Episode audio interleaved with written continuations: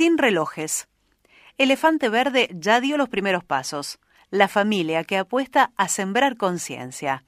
Sol, Patricio y el pequeño Gaspar comenzaron su viaje sin destinos preestablecidos a bordo de una furgoneta con un mensaje de amor, unidad y cuidado de la tierra. La primera parada fue en Reta, donde construyen el techo vivo para una casa realizada con técnicas de bioconstrucción. Haciendo camino al rodar. La experiencia de levantar su propia casa con técnicas de bioconstrucción en el sector de la Carrindanga, en Bahía Blanca, fue abriendo puertas y los motivó a acercarse cada vez más a un sueño que venían acunando desde que se conocieron, viajar. Pero no como turistas, sino como capitanes de un proyecto que tuviera un mensaje de amor y conciencia.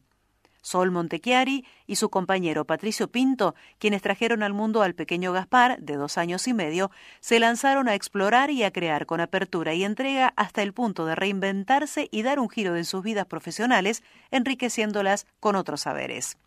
El proyecto fue cobrando forma y el elefante verde ya dio los primeros pasos la furgoneta con la que rodarán por los paisajes que les vaya regalando el camino después de meses de trabajo artesanal para equiparla está a punto, solo faltan detalles.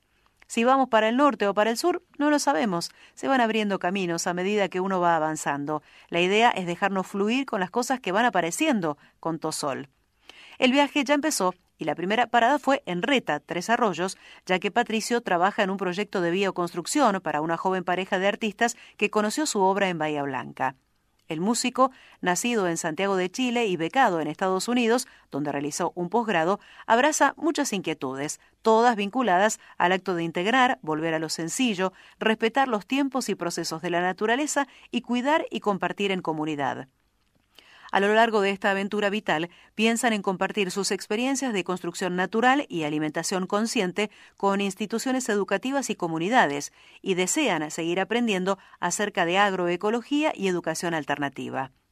Sol es bahiense, licenciada en psicología, y en los últimos años se sumergió en el mundo de los saberes holísticos con el interés de acompañar desde un lugar integral, transmitiendo la idea de que sea lo que fuera que nos está sucediendo, siempre llega como un aprendizaje para nuestro crecimiento personal.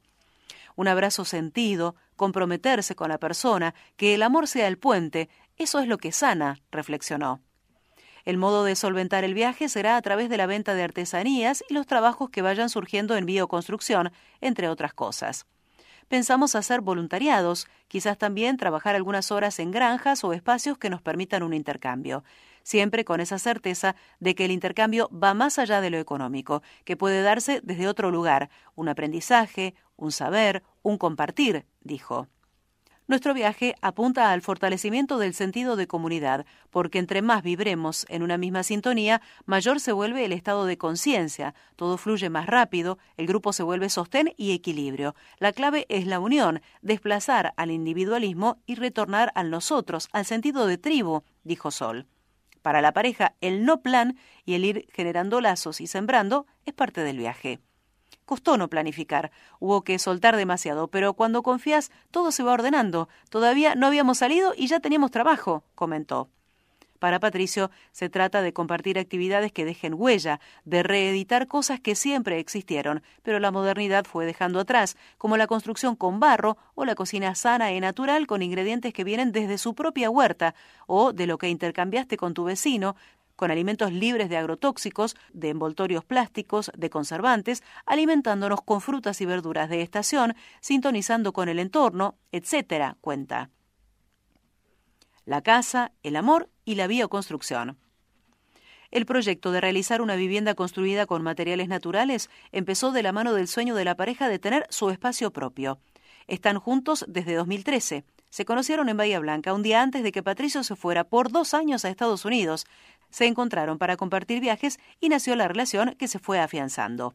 Gaspar nació cuando estaban construyendo la casa. Para él, el barro es un juguete más que encuentra en el patio.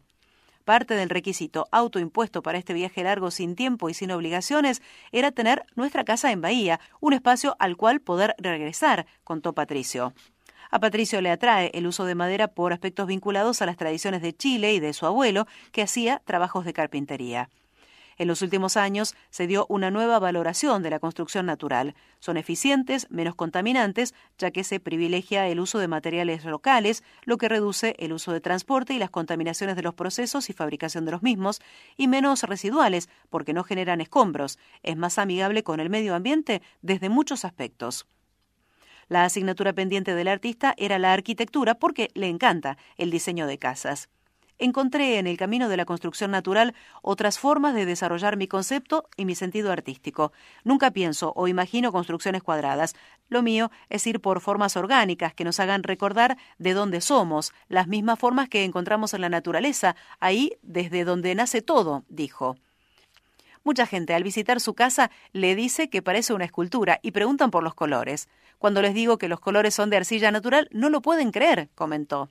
Es una casa natural. Uno se siente muy acogido por las formas y texturas de las paredes, la calidad de la madera, los colores de la arcilla. Resulta muy natural para el ser humano sentirla, respirar en ella, vivirla y habitarla, contó. Hoy en día, la bioconstrucción está lejos de crear viviendas rudimentarias o como la mayoría de la gente asocia cuando decís casa de barro. Se están optimizando los recursos técnicos y es posible llevar las terminaciones hacia donde uno quiere. Inclusive se pueden combinar con éxito técnicas antiguas y complementarlas con conocimientos, materiales y herramientas modernas. ¿Por qué elefante verde? Para nosotros, el elefante es un animal hermoso y un símbolo espiritual muy fuerte. Lo vemos como un portador de buenas cosas. Hay varias y diferentes culturas que le rinden culto, pues lo consideran un animal sabio, leal, poderoso y fuerte, entre otras virtudes, señaló Sol. El color verde tiene relación con la ecología, con la naturaleza, la vida sustentable. Sentimos que la fuerza y cualidades del elefante, sumado a nuestra idea verde ecológica, es una linda fusión, dijo en Reta. Había una estructura en madera que necesitaba ser puesta en valor porque había quedado a medio camino y a la intemperie mucho tiempo. Es un diseño en forma de caracol que fue originalmente pensado para ser erigido con técnicas de bioconstrucción. Patricio estuvo a cargo de recuperar esa estructura y rediseñarla para hacer el techo vivo, donde florecerán pronto las plantas y sueños de sus futuros habitantes. El paso final, que es la carga del sustrato o llenado del techo y la siembra, será una tarea comunitaria, una minga entre amigos, familia y vecinos de la localidad.